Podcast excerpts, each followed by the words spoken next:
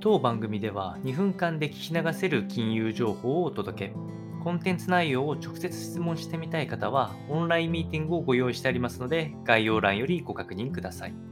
本日のテーマは、WHO が新型コロナウイルスの緊急事態宣言を終了。2020年1月末から約3年にわたる戦いとなっておりましたという話が入ってきておりまして、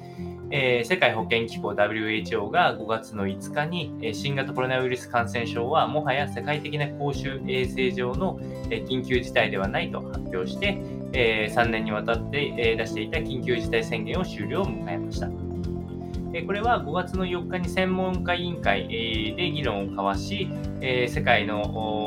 どこの国、地域ではすでに通常の社会活動に戻っていることを鑑みると、緊急事態宣言ではないということを発表したということで、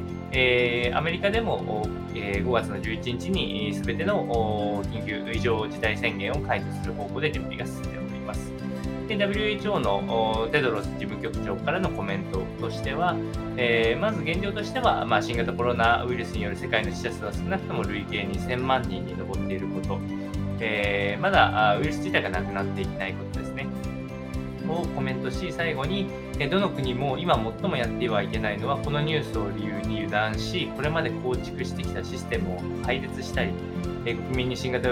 コロナウイルスは心配無用だというようなメッセージを送ることであると言われておりますので、まあ、これからも、まあ、大きな危険な事態になれば躊躇なく再招集して、えー、対策を講じるといったようなことが出ておりますが、まあ、基本的にはあ大きな波は越えて、えー、通常の経済活動に入っていく状態の象徴かなと思いましたので参考にお届けをいたしました。